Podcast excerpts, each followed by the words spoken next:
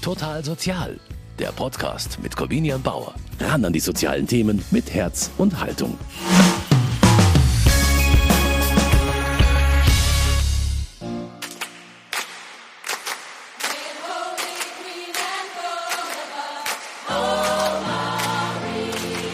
Singen für einen guten Zweck. Das haben sich drei der größten Gospelchöre Münchens auf die Fahne geschrieben.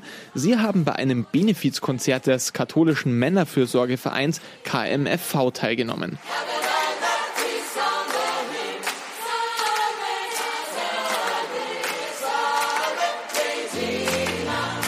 Das Ganze hat in der Pfarrkirche Maria Hilf in der Au stattgefunden. Unter dem Motto Wir sind Stimme wurden da Spenden für den KMFV gesammelt. Genauer gesagt für den sogenannten ambulanten Fachdienst Wohnen München. Wir haben die Aufgabe, Wohnraum zu retten.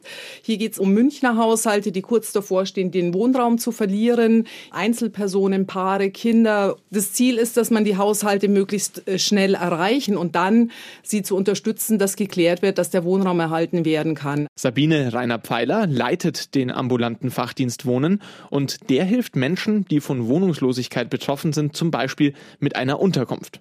Gerade in München ist Wohnungsknappheit ja ein Riesenthema und die Spenden vom Gospelkonzert können da natürlich richtig gut gebraucht werden. Darüber sprechen wir heute. Außerdem ist auch die Leiterin eines der Chöre bei mir im Studio, Caroline von Brünken. Sie leitet die Gruppe Munich Goes Gospel und Frau von Brünken, für Sie und Ihre Sänger war es auch ein richtiges Event, oder? Ich kann nur auch für mich und für meine Chormitglieder sprechen. Wir hatten jetzt gestern auch Probe und alle sind eigentlich immer noch total hellauf begeistert und haben immer noch super viel Energie von diesem Konzert. Es war einfach überwältigend. War wirklich toll. Es war auch das erste Konzert, bei dem Munich Goes Gospel einmal wieder vor Publikum auftreten konnte. Die letzten eineinhalb Jahre ging wegen Corona ja nichts. Und daher hat das Benefizkonzert nicht nur dem katholischen Männerfürsorgeverein geholfen, sondern auch den Chören selbst. Darüber sprechen wir jetzt in Total Sozial. Außerdem stellt Sabine Rainer-Pfeiler den ambulanten Fachdienst Wohnen einmal vor, mit allem, was dazugehört. Und wir sprechen natürlich auch darüber, was mit den Spenden genau gemacht werden soll. Also volles Programm für diese Folge. Ich bin Corbina Bauer und ich freue mich, dass Sie mit dabei sind.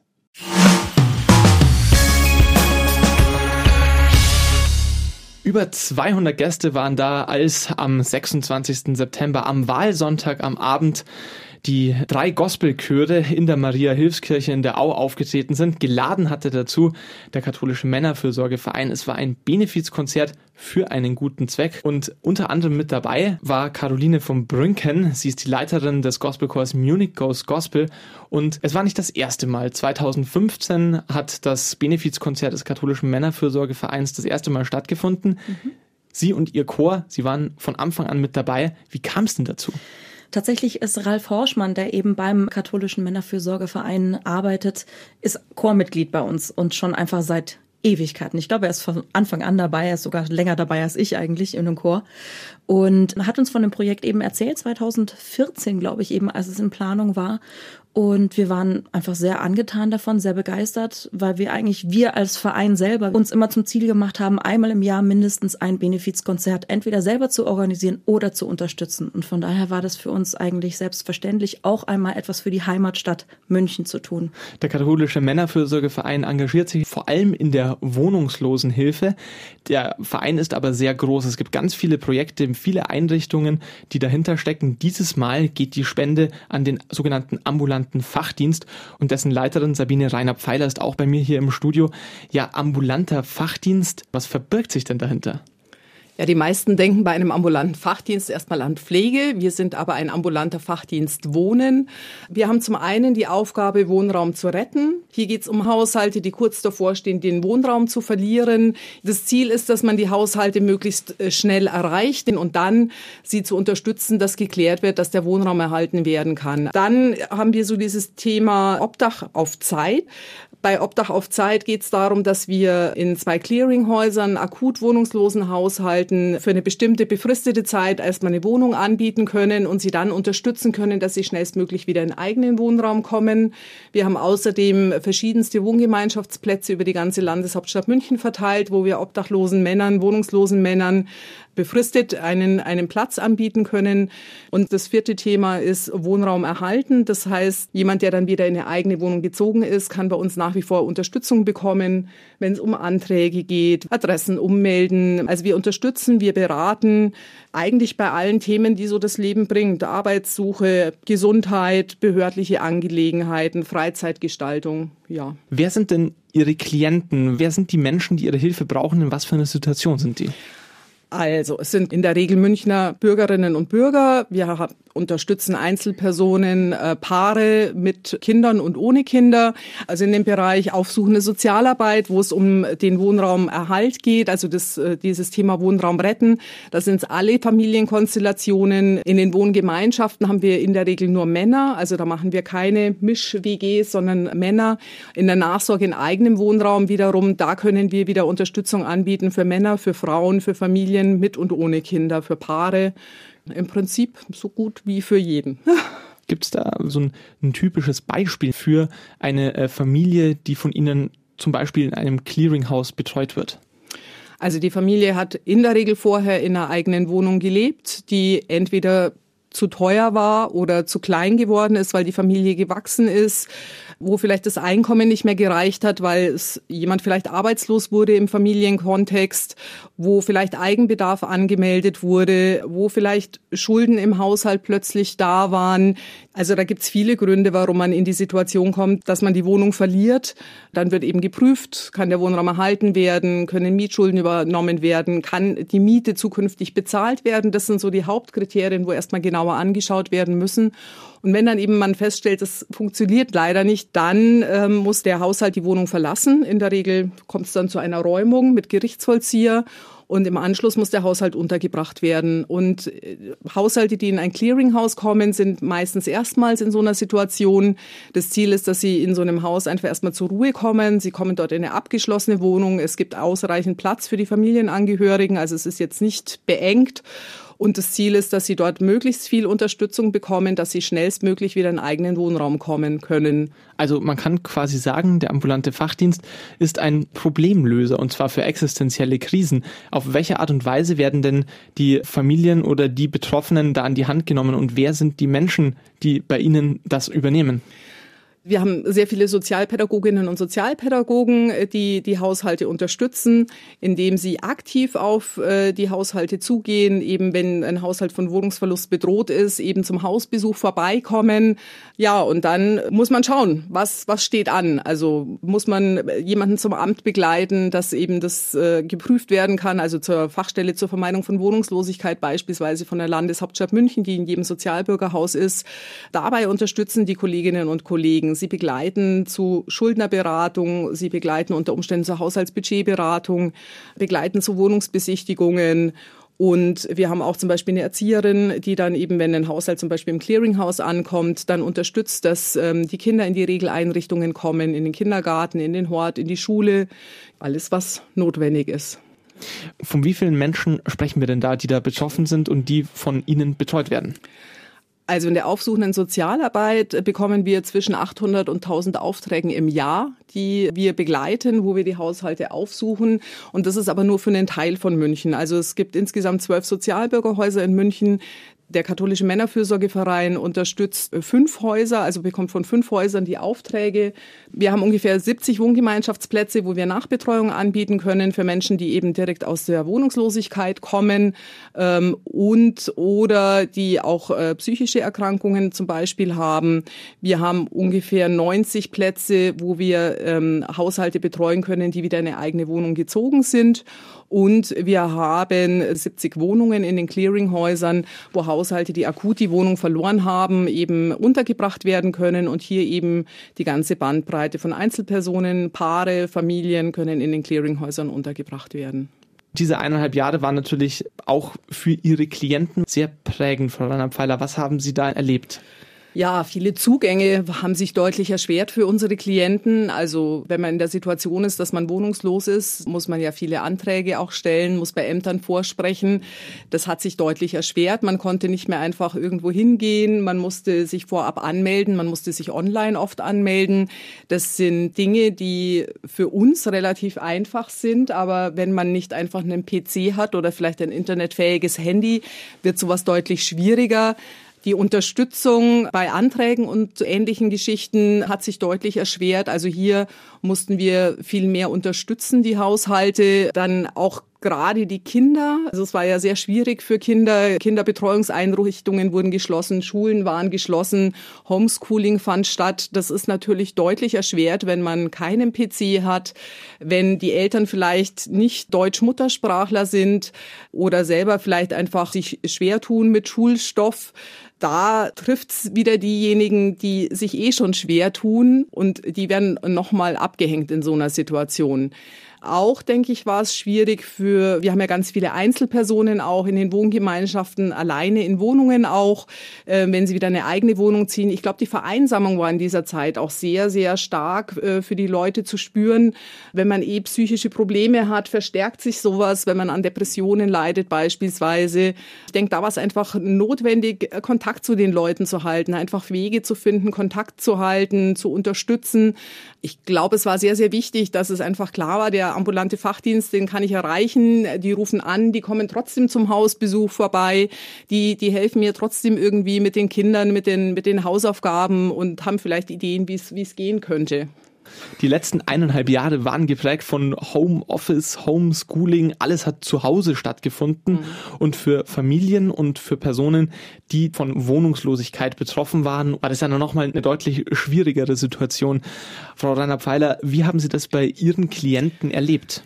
Ja, ich glaube, das eine Thema war bei unseren Klienten, dass sie ja häufig auch in prekären Arbeitsverhältnissen tätig sind oder in Arbeitsverhältnissen, die stark betroffen waren, auch von der Corona-Krise, eben Gastronomie beispielsweise, wo einfach der Job dann weggefallen ist, wo Kurzarbeit angestanden ist oder einfach im Niedriglohnsektor die Leute einfach entlassen wurden oder nicht weiter beschäftigt wurden.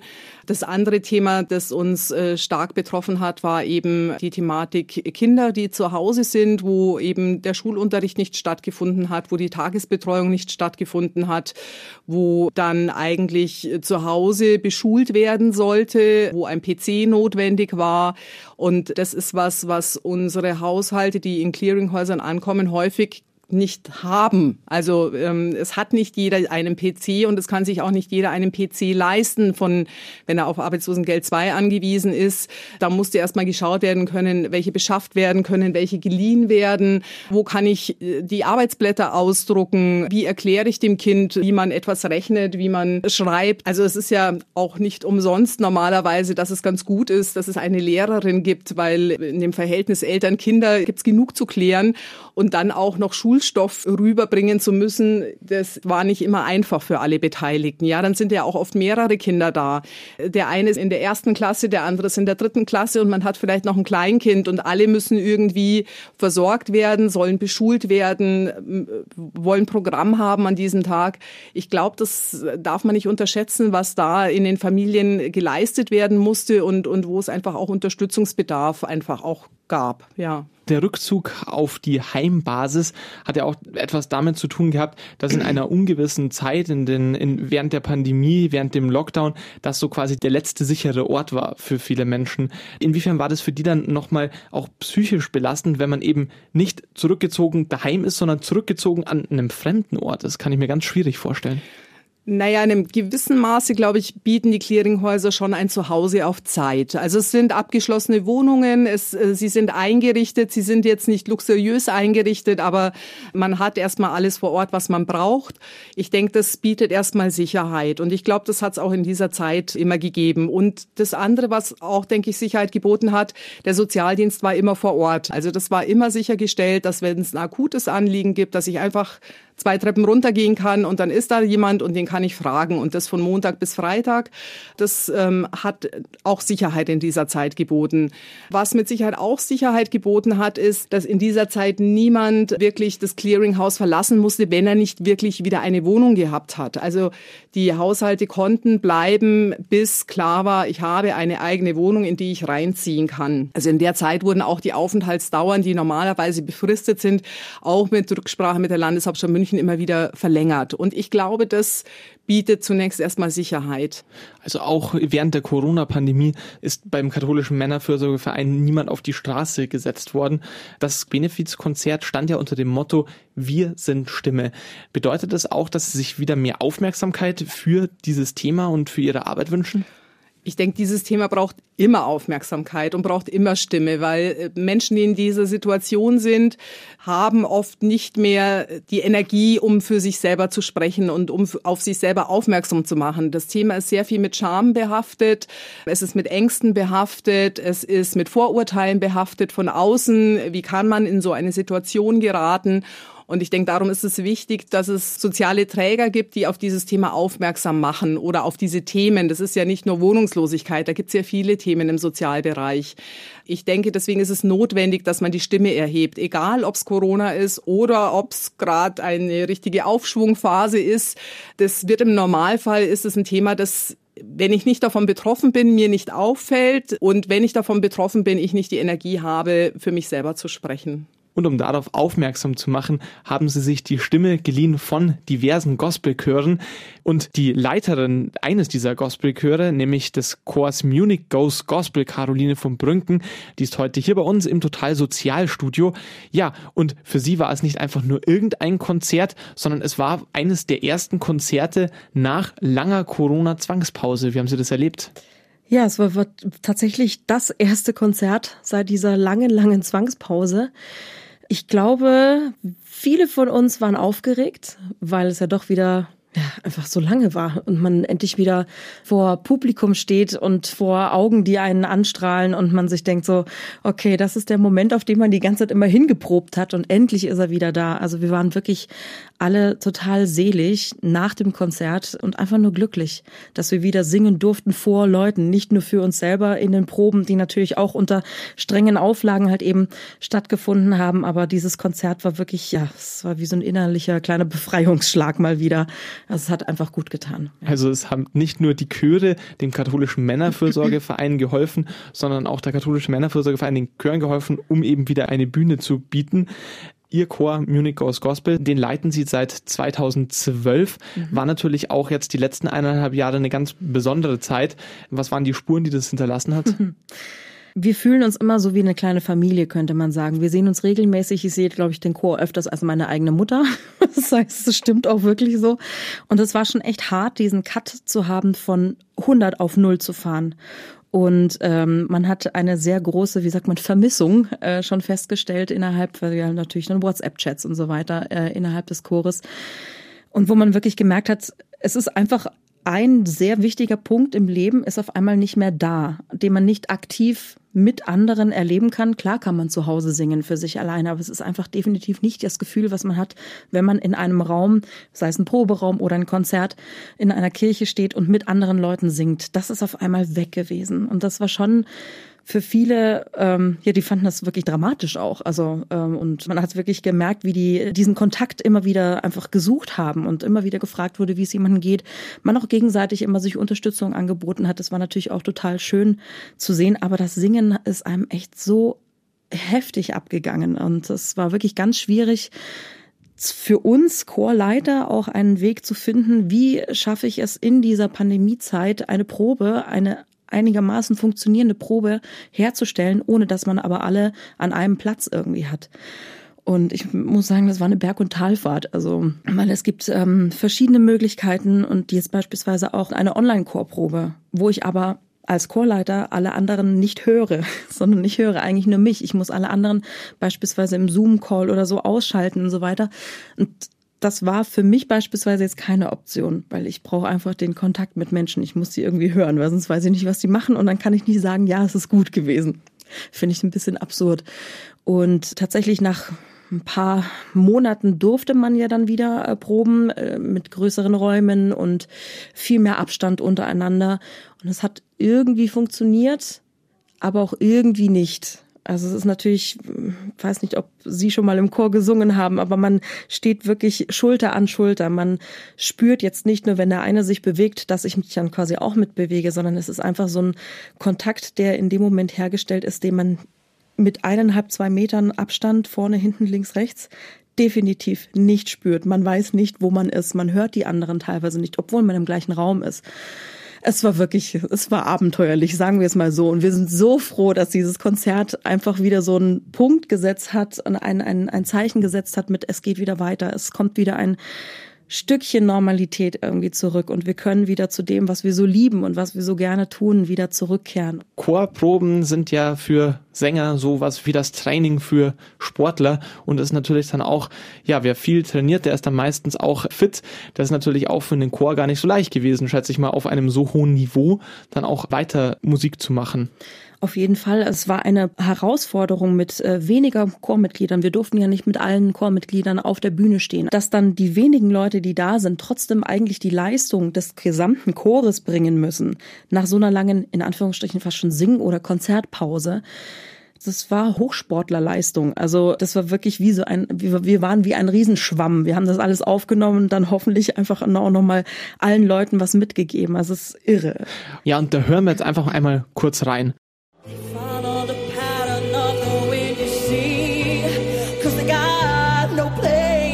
Be. That's why I'm starting with me. I'm starting with the man in the mirror. I'm asking him to change his ways. And no message could have been any clearer. If you wanna make the world a better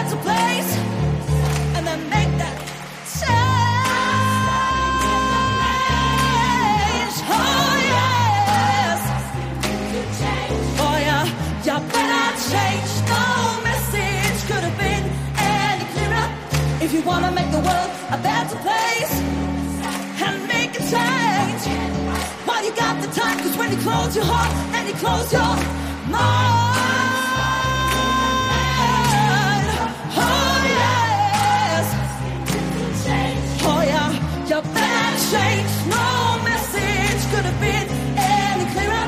If you wanna make the world a better place, take a look at yourself and then make that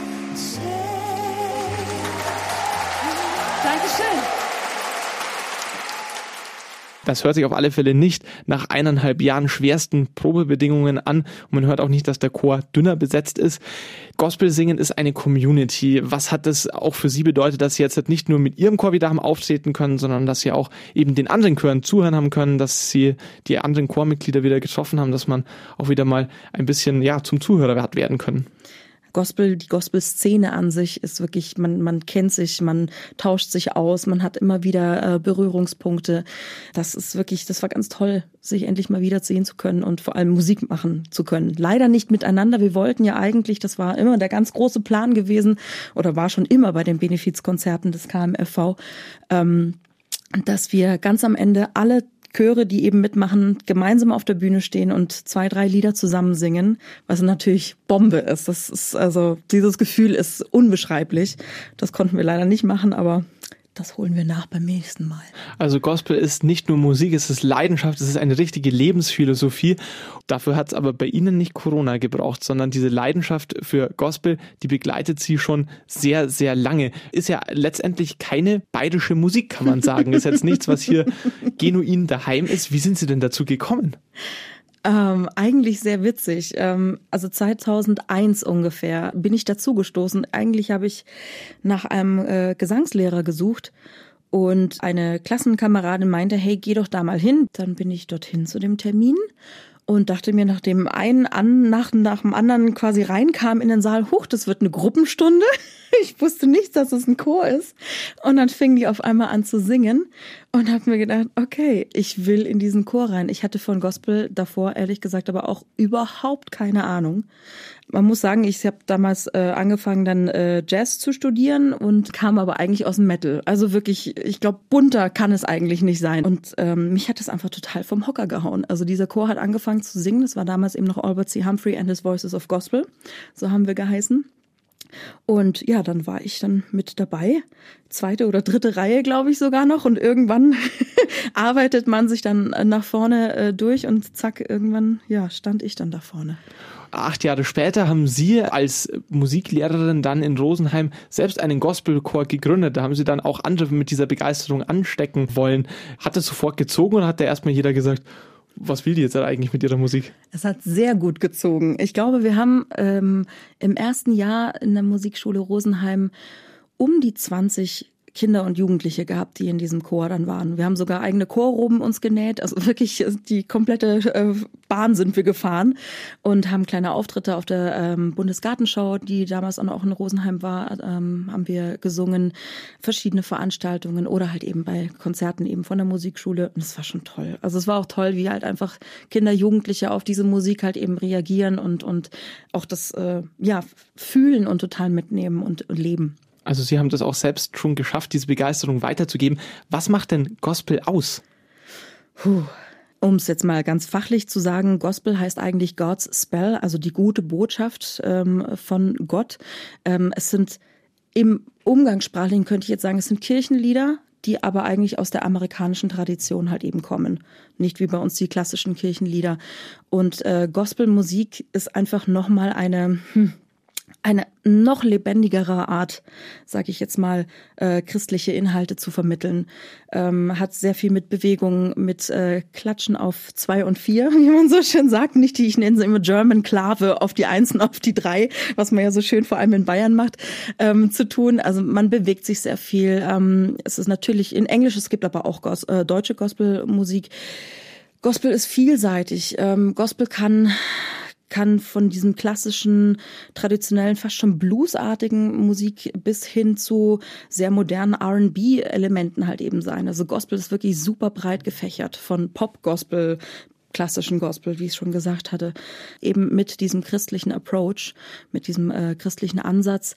Und deswegen macht es einfach aber auch so viel Spaß. Man hat nicht nur eine Interpretation von einem Song oder von einem Lied, sondern es gibt viele verschiedene Arten, wie man eben einen Song erarbeiten kann, beispielsweise interpretieren kann. Das macht es einfach auch so, ja, unfassbar toll und, und vielseitig und spannend und schön und es lebt natürlich von ganz viel Leidenschaft.